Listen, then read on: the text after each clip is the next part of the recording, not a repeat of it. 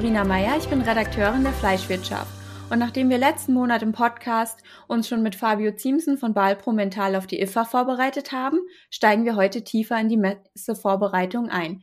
Beatrix Frese ist stellvertretende Geschäftsführerin des Fachverbands für Nahrungsmittelmaschinen und Verpackungsmaschinen und mit dem VDMA eine feste Größe auf der Weltleitmesse. Hallo Frau Frese, herzlich willkommen im Podcast der Fleischwirtschaft. Hallo Frau Meier, vielen Dank, dass Sie mich eingeladen haben und dass ich heute hier sein darf. Wer kennt es nicht? Die einen wollen Produkte aus Fleisch, die anderen ernähren sich vegetarisch oder vegan. Mit Maschinen von FEMAG gibt es für sie kein Entweder oder mehr. Die flexibel einsetzbaren Vakuumfüller und Vorsatzgeräte portionieren und formen ihr Produkt schonend und gewichtsgenau. Von vegetarischer und veganer Wurst in Alginathülle über saftige Burger Patties aus Rindfleisch bis hin zu gefüllten und ungefüllten Bällchen aus pflanzlichen Proteinen. Überzeugen Sie sich selbst vom 14. bis 19. Mai auf der IFA in Frankfurt, Halle 8, Stand B04. Sie können es sicherlich selbst am besten beschreiben. Wollen Sie sich kurz vorstellen, was ist Ihre Aufgabe im Verband und wie unterstützen Sie Ihre Mitglieder?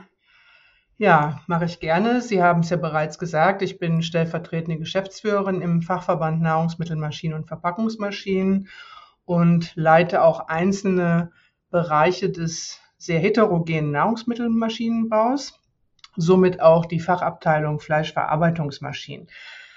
Ähm, meine Arbeitsschwerpunkte liegen eher in den marktstrategischen und vertriebsrelevanten Fragestellungen. Das heißt, ich unterstütze unsere Mitglieder direkt durch beispielsweise Marktdaten, branchenspezifische Informationen, aber auch indirekt durch Mitarbeit in branchenrelevanten Gremien, Arbeitskreisen, so zum Beispiel auch äh, bin ich stark im IFA-Beirat eingebunden und arbeite in den angeschlossenen Arbeitsgruppen im Sinne der Branche mit. Und vielleicht noch drei Sätze mehr zum VDMA. Wir sind natürlich breit aufgestellt. Unsere mittelständischen Mitgliedsunternehmen bekommen bei uns Antworten eigentlich auf alle Fragen, die sie in ihrem betrieblichen Alltag so haben. Und äh, daher werde ich natürlich auch unterstützt von meinen Kollegen, die die ganzen technischen Themen bearbeiten, sei es Hygienic Design Fragen, Arbeits- und Maschinensicherheitsfragen, Digitalisierung etc.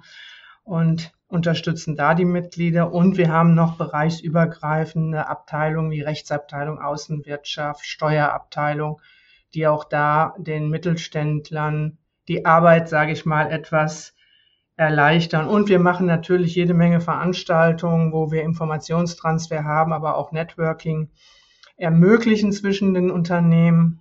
Selbst in der Pandemie haben wir das irgendwie hingekriegt, äh, hauptsächlich durch Online-Formate, aber auch das hat ganz gut geklappt. Und last but not least ähm, machen wir natürlich auch Interessenvertretungen in der Politik in Berlin und Brüssel, haben da unsere Büros und versuchen da die Themen des Mittelstands und des Maschinenbaus gut einzustehlen bei den entsprechenden Stellen. Soweit der kurze, aber jetzt auch doch wieder länger gewordene Abriss. Das sind ja einige Services, die Sie Ihren Mitgliedern bieten. Wie sieht denn momentan die Mitgliederstruktur aus? Wer ist denn so üblicherweise Mitglied bei Ihnen?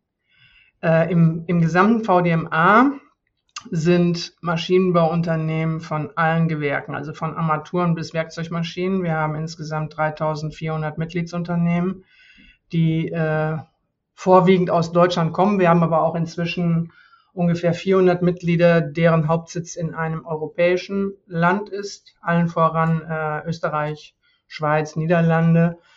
Ähm, in diesen Ländern gibt es keine ähnliche Verbandsstruktur wie die unsere. Daher haben wir uns 2016 auch für europäische Länder geöffnet.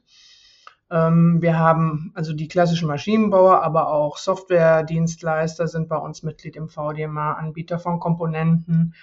Äh, also es ist ein bunter Mix. Es sind über 22.000 Produkte, glaube ich, die von diesen Unternehmen hergestellt werden. Und es ist eine sehr heterogene Struktur. Ja, und bei uns im Bereich, im Fachverband Nahrungsmittelmaschinen und Verpackungsmaschinen haben wir aktuell 310 Mitgliedsunternehmen. Genau, Sie sind ja für diesen speziellen Sektor verantwortlich. Wie kann man den denn im Bereich des Maschinenbau allgemein verordnen? Also wie ist die Rolle des Nahrungsmittel- und Verpackungsmaschinenbau im Maschinenbau selbst? Wie groß, also von welcher Größenordnung sprechen wir? Nach dem Umsatz ist der Nahrungsmittelmaschinen- und Verpackungsmaschinenbau der viertgrößte Fachzweig von 34 verschiedenen Fachzweigen im VDMA. Wir haben einen Branchenumsatz von circa 15 Milliarden ähm, Euro. Um es ins Verhältnis zu setzen, im Gesamtmaschinenbau wurde 2021 270 Milliarden Euro umgesetzt. Also entfällt auf uns ungefähr sechs bis sieben Prozent des Gesamtumsatzes. Ja, und wir sind äh, auch eine relativ widerstandsfähige Branche. Äh, widerstandsfähig heißt, wir sind nicht ganz so stark von Konjunkturschwankungen betroffen wie viele andere Bereiche im Maschinenbau, beispielsweise die Zulieferbereiche der Automobilindustrie. Und wir hatten auch äh, dadurch im Corona-Jahr nicht ganz so einen starken Umsatzrückgang zu verzeichnen wie andere Maschinenbaubereiche. Ähm, das liegt ein bisschen natürlich in der Natur der Sache, weil gegessen und getrunken wird halt immer und die Lebensmittelindustrie investiert eher stetig als stark schwankend.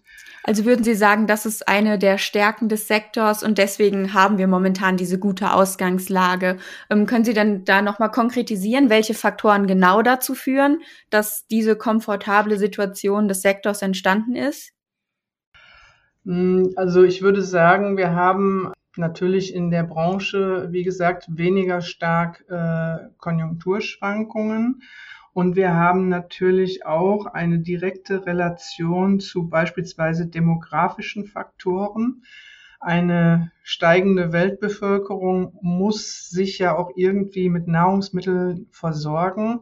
Und wir haben sehr, sehr viele Länder auf der Welt, wo die Lebensmittelproduktion noch sehr wenig technisiert ist. Also da hat sich natürlich im Laufe der Jahre sehr viel äh, verändert und die Nachfrage aus den Überseemärkten, aus den asiatischen, afrikanischen Märkten, äh, die steigt zum Beispiel in unserem Sektor teilweise stärker an, als es in anderen Maschinenbaubereichen der Fall ist. Das Potenzial ist also da für mehr Steigerung noch. Ja, im Prinzip ja. Und natürlich äh, muss man da auch ähm, ein bisschen relativieren, wenn man jetzt an die afrikanischen Märkte denkt, Subsahara-Afrika-Märkte. Äh, natürlich ist da auch Hightech aus Deutschland noch nicht ganz so das äh, Mittel der Wahl, würde ich jetzt mal sagen. Aber ähm, die Märkte entwickeln sich tatsächlich. Und wenn wir uns die Lieferströme angucken von deutschen Maschinenbau in solche Märkte, stellen wir auch fest, dass unser Bereich zusammen mit Landtechnik und Bau- und Baustoffmaschinen Top 3 Maschinensegmente sind, die eben in diese Wachstumsmärkte hineingeliefert werden. Genau, uns in der Fleischbranche in interessiert natürlich unser Zweig auch besonders. Wie würden Sie sagen, stehen denn die Fleischverarbeitungsmaschinen in Ihrem Sektor da? Und stimmt es, dass diese immer besser dastehen als die anderen? Ja, das stimmt äh, tatsächlich. Also insbesondere in den letzten zwei Jahren, also in der Corona-Pandemie-Zeit, äh, war der Fleischverarbeitungsmaschinenbau die einzige Teilbranche innerhalb des äh, Fachzweigs Nahrungsmittelmaschinen und Verpackungsmaschinen, die keinen Umsatzrückgang hatte. 2020 äh, war es eine Stabilität und 2021 konnte schon wieder ein Wachstum von sechs oder sieben Prozent verzeichnet werden. Und äh, auch in den Vorjahren war tatsächlich das Segment ähm, ja eher ein, ein Wachstumstreiber für die Branchenentwicklung. Warum ist das so? Also meine, äh, meine Annahme und These dazu ist, äh, dass wir natürlich in der Fleischwirtschaft, egal ob sie jetzt industriell oder handwerklich äh, äh, geprägt ist, eine noch nicht so hohe Automatisierung haben wie in vielen anderen Lebensmittelproduktionsbereichen. Jetzt zum Beispiel mal als Vergleich die Getränkeindustrie. Und somit ist natürlich auch der Investitionsdruck in den letzten Jahren hier deutlich stärker gestiegen als vielleicht in anderen Schwestersegmenten, sage ich jetzt mal. Das ist so eine der Erklärungen, die ich dafür habe. Ähm, und ich denke auch, dass natürlich die Unternehmen äh, sehr gut aufgestellt sind, weil sie eine sehr lange Tradition schon haben in der Fertigung von Sondermaschinen. Ja, Sie haben ja jetzt auch schon einige Themen der Zukunft für den Sektor angesprochen. Es gibt Wachstumsmärkte, die noch ihr volles Potenzial entwickeln, wo die Exper Exporte bzw. Importe noch steigen können oder im Prinzip die Automatisierung als Zukunftsthema. Was würden Sie denn sagen, sind die Themen der Zukunft im Maschinenbau für die Fleischverarbeitung? Gibt es da Trends, die sich schon abzeichnen? Ja, also ich würde sagen, es gibt äh, verschiedene Trends. Äh, Teile davon sind sozusagen Dauerbrenner. Also wenn ich mal das ganze Thema nehme, Produktsicherheit. Alles, was hier an, an Technologie und Innovationsfeldern vorhanden ist, wird bespielt, weil wir haben nun mal eben beim Produkt Fleisch mit einem sehr empfindlichen Gut zu tun. Und da kommt es äh, sehr stark darauf an, wie ich meine Maschinen designe, Stichwort Hygienic Design. Was kann ich tun, um diese Situation weiter zu verbessern? Wie kann ich mich aufstellen im Punkto Rückverfolgbarkeit etc. Und das andere sind eben die Themen Automatisierung, Digitalisierung. Die Themen sind einfach schon seit vielen Jahren auf der Agenda, aber es entwickelt sich natürlich hier stetig etwas weiter. Und im Mittelpunkt stehen hier am Ende des Tages stabile Prozesse, Effizienzsteigerung, Transparenz im gesamten Verarbeitungs- und Verpackungsprozess. Und hier werden natürlich immer mehr Digitalisierungsthemen vorne gebracht, sprich wir reden hier über Daten, über vernetzte Maschinen, über Schnittstellen, über Prozessdatenauswertungen in Echtzeit etc. Also da ist noch sehr viel Entwicklungspotenzial auch einfach vorhanden und es wird auch die nächsten Jahre die Hersteller von Maschinen beschäftigen und natürlich das Thema Nachhaltigkeit. Ja, wenn Sie jetzt so in die Zukunft äh, gucken könnten, wie sieht denn die Zukunft des Sektors aus? Ich würde sagen, sehr positiv. Also abgesehen jetzt von den vorübergehenden Situationen, mit denen wir alle umgehen müssen, also Stichwort Corona-Pandemie, Krieg in der Ukraine. Das sind jetzt mal die Aspekte, die im Moment natürlich ich jetzt bei der Betrachtung außer Acht lasse. Aber jetzt mittelfristig betrachtet ist die Perspektive einfach gut, weil wir haben weiterhin, ich sag mal, eine wachsende Bevölkerung weltweit betrachtet. Wir haben eine unglaubliche Fülle an Produktinnovationen die auch natürlich technologisch umgesetzt werden müssen. Wir haben eine Erweiterung der Applikationsfelder, Stichwort alternative Proteine.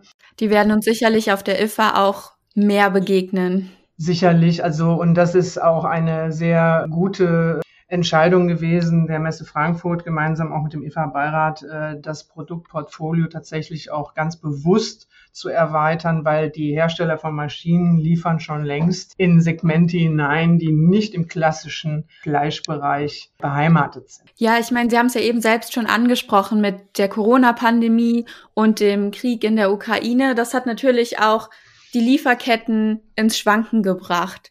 Können Sie denn dazu schon was sagen? Ist da so absehbar, was für einen Einfluss das auf die Gesamtsituation des Maschinenbau in Deutschland hat, beziehungsweise auf die Lebensmittelmaschinen und die Verpackungsmaschinen? Ja, das ist eine ganz schwierige Situation. Also wir haben letztendlich die Lieferkettenstörungen ja schon seit Beginn der Pandemie ein bisschen mit Zeitversatz. Also es fing eigentlich Mitte 2020 schon an, hat sich 2021 weiter verschärft. Also es geht hier tatsächlich darum, dass in der Beschaffung von Vorprodukten äh, riesige Engpässe entstanden sind. Allen voran bei Elektrokomponenten, aber auch bei Metallen und Metallerzeugnissen. Und das Ganze hat natürlich auch zu eklatanten Verteuerungen der Produkte geführt. Immer wenn etwas knapp ist, wird es natürlich auch teurer.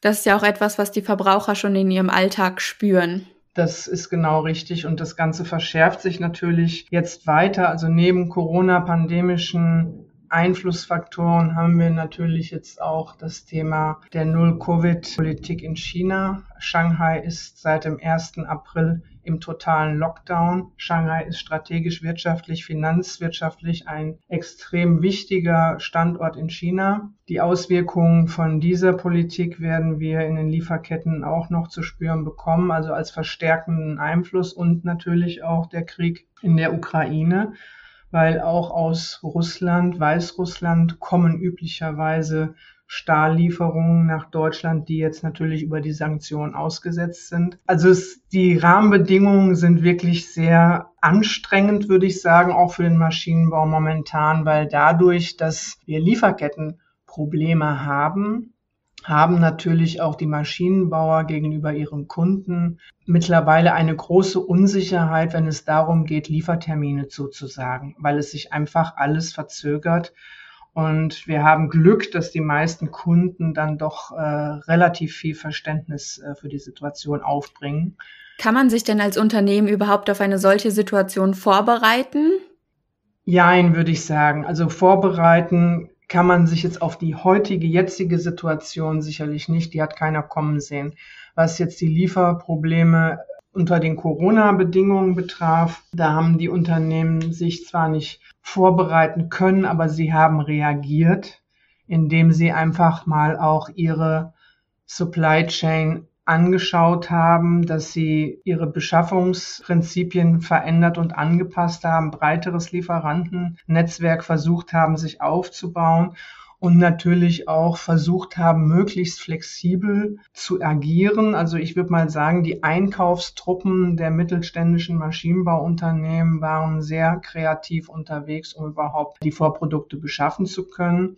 Und was natürlich auch die Konsequenz ist, es wird vielleicht mittelfristig erst zum Tragen kommen, dass die Eigenfertigung, also die Eigenfertigungstiefe sich möglicherweise wieder erhöhen wird. Das sind zeitversetzte Lösungsmöglichkeiten, die ja jetzt erst im Nachgang kommen, vorbereiten auf diese Krisen kann man sich kaum. Ja, Sie haben ja jetzt schon einige Probleme genannt, die auf den deutschen Markt so zukommen. Unter anderem, dass halt auch zum Beispiel Stahllieferungen aus Russland, dass man sich darauf eben nicht mehr verlassen kann. Aber was bedeutet das denn eigentlich so für die Hersteller? Kann, kann es dann auch zu Umsatzeinbußen kommen, wenn man die Geschäfte mit Russland abbricht? Ja, also ich sag mal so, dass äh, die Stahllieferungen, dass die äh, nicht mehr möglich sind, das ist ja Politik, das ist Sanktionen, das ist absolut unumstößlich und da stehen auch alle hinter, weil keiner begrüßt die Aggression Russlands in der Ukraine und Sanktionen sind nun mal das Mittel der Wahl der aktuellen EU-Politik. Das ist das eine Thema.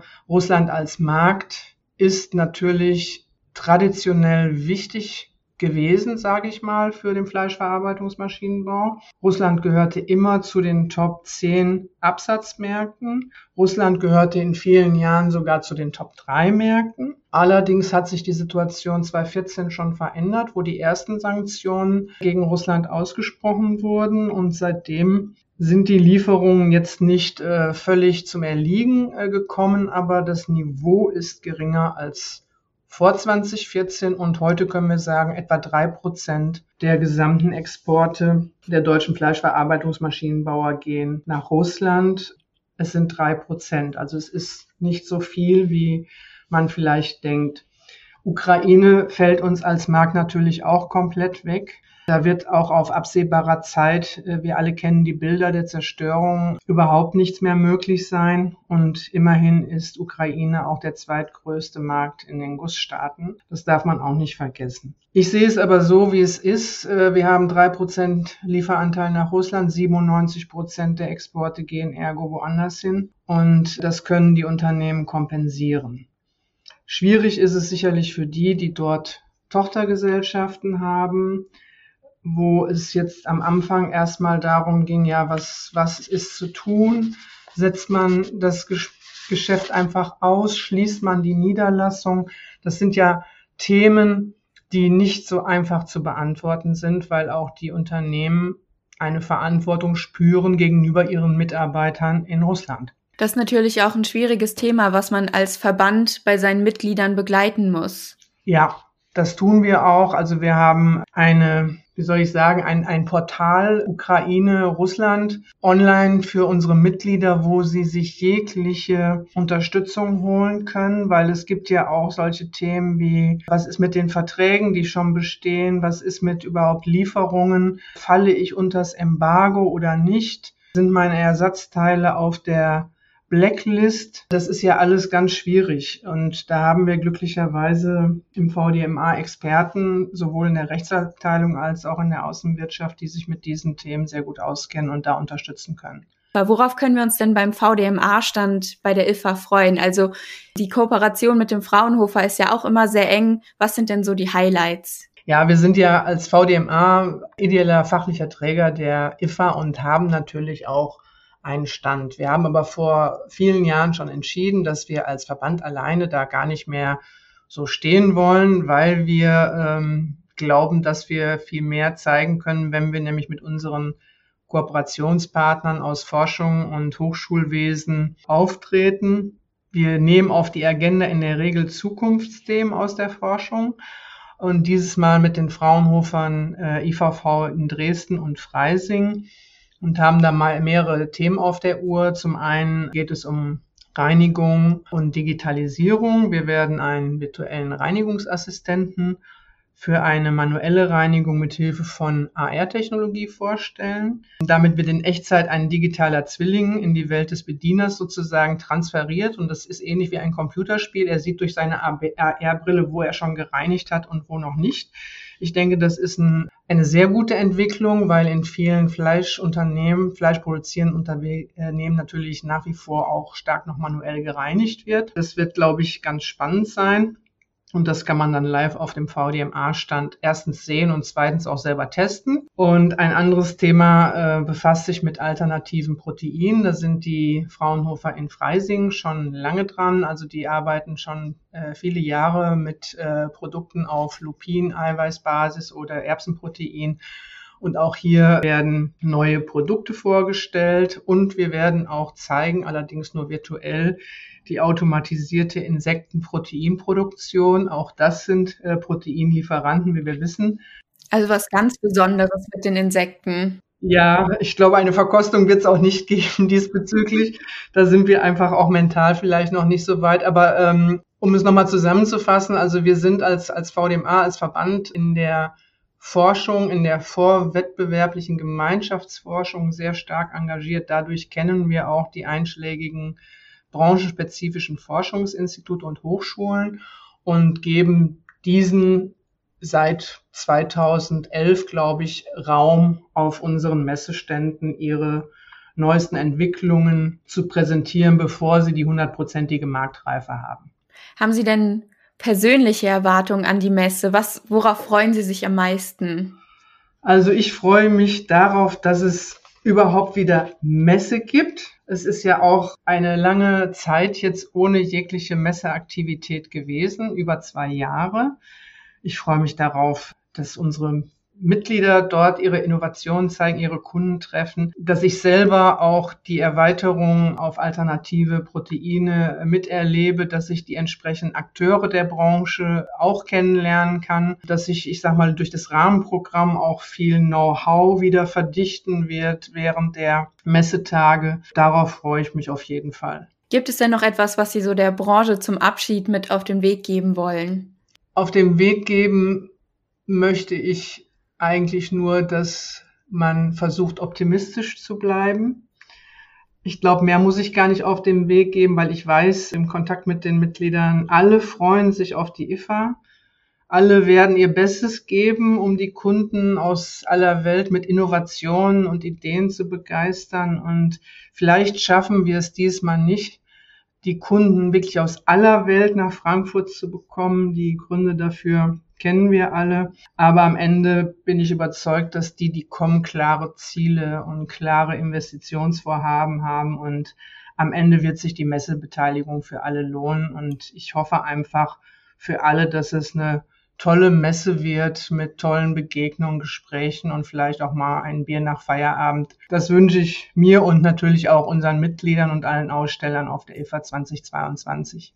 Ja, ich denke, dass auch ein bisschen Zuversicht nach den letzten Jahren einfach nicht schaden kann. Ein bisschen Optimismus für die Zukunft, trotz der problematischen Themen, die uns gerade alle beschäftigen.